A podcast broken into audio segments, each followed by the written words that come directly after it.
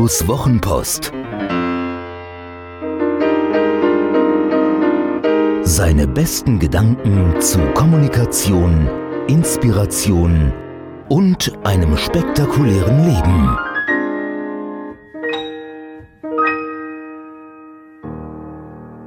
Zu blöd geht nicht.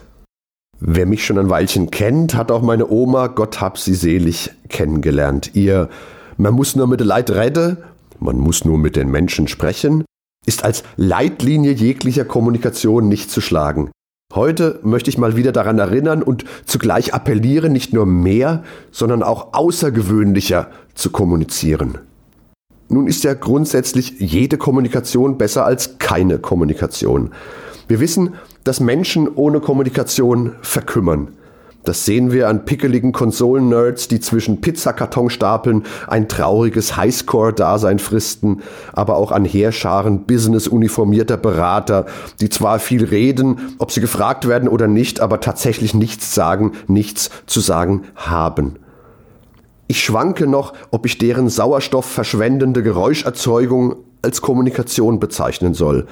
Wenn wir Kommunikation unter anderem damit definieren, dass sich der Sender für den Empfänger interessieren muss, ein klares Nein. Das fehlt so oft im Alltag. Wenn mir Rentner im Supermarkt wortlos mit dem Einkaufswagen in die Spur fahren und es zu unbedeutenden, aber unfreundlichen Pattsituationen kommt, frage ich mich, warum sie nicht vorher aufschauen, Augenkontakt suchen und um Passage bitten.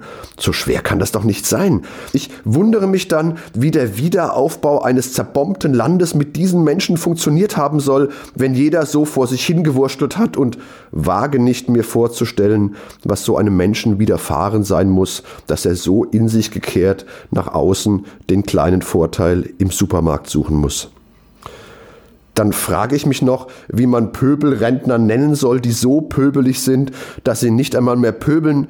Da kommt schon der nächste hinter den Tetrapack-Säften hervorgeschossen und zwingt mich zu einer kraftraubenden Ausgleichbewegung, die mich beinahe in den Sonderposten Knabbereien hätte fahren lassen. Ich will nicht wieder vom Verkehr als halsstarres Sinnbild des erbarmungswürdigen Zustands unserer Gesellschaft anfangen. Nur so viel. Wenn sich eine Autobahnpassage um eine Fahrspur verengt, werden Menschen, die ganz nach vorne fahren, wie es Vorschrift ist, es ist Vorschrift, um dann nach Reißverschlussart einzufädeln. Diese Menschen werden dann weggeblockt und beschimpft. Kurzum, ich wäre zu hohen Wetten bereit, dass sich unser aller Leben dramatisch entspannen, verschönern und womöglich auch verlängern könnte, wenn wir mehr miteinander kommunizierten. Alleine, um unseren Mitmenschen mitzuteilen, was wir gerade vorhaben, damit diese darauf angemessen reagieren und uns dabei unterstützen können.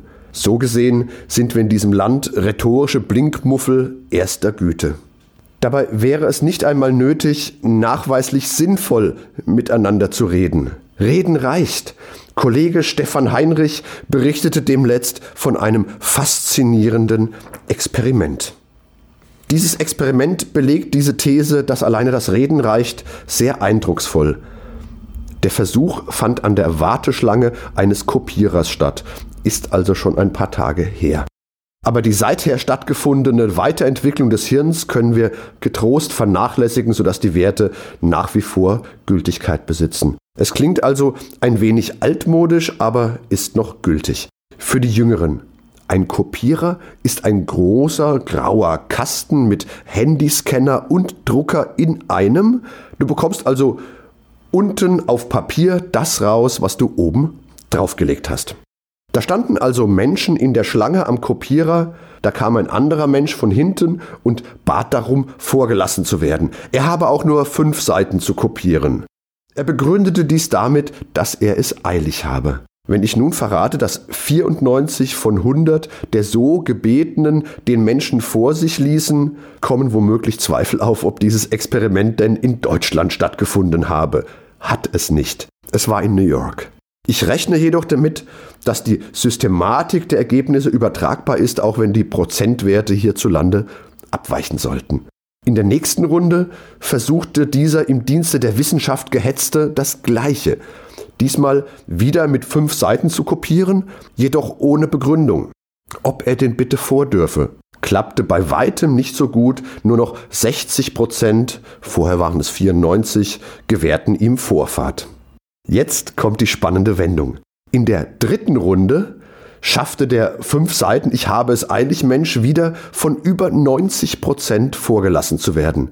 Die atemberaubende Begründung lautete, weil ich Kopien machen muss.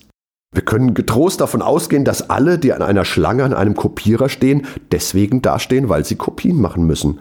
Zumindest wäre dies eine ungeheuer plausible Erklärung dafür, dass sie an einem Kopierer anstehen. Ehrlich gesagt fällt mir auch keine alternative Begründung dafür ein. Wir können also festhalten, dass eine offensichtlich schwachsinnige Begründung, weil ich Kopien machen muss, sehr viel besser ist als keine Begründung und so erfolgreich ist wie eine plausible Begründung. Ich habe es eilig.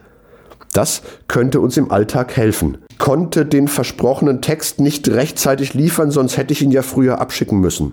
Nein, meine Suppe esse ich nicht, sonst wäre sie ja nicht mehr da. Du sollst keinen Bayern-Spieler kritisieren, sonst verletzt du die Menschenwürde. Nun sind es 140 statt der erbetenen 100 Gramm Aufschnitt, aber sonst wäre das Gewicht auch geringer ausgefallen.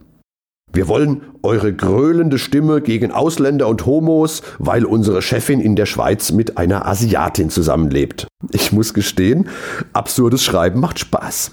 Also, ich werde demnächst im Alltag mit solchen Erläuterungen experimentieren und gerne berichten. Wenn der ein oder andere Hörer es mir gleich tun möchte, legen wir gerne unsere Erfahrungen zusammen, ja?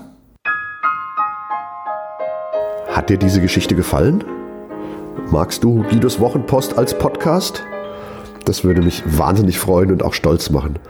Und wenn das so ist, dann würde ich mich noch mehr freuen und es würde mich noch stolzer machen, wenn du mir eine Bewertung gäbest. Gerne fünf Sterne, wenn du es für angemessen hältst. Gerne eine Rezension, ein paar Zeilen dazu, was dir besonders gut gefallen hat und was es vielleicht für dich bedeutet hat. Das Schöne ist, mit guten Rezensionen steigt die Reichweite und dann kommen noch mehr Menschen in den Genuss von Guidos Wochenpost als Podcast. Das wäre doch toll, oder?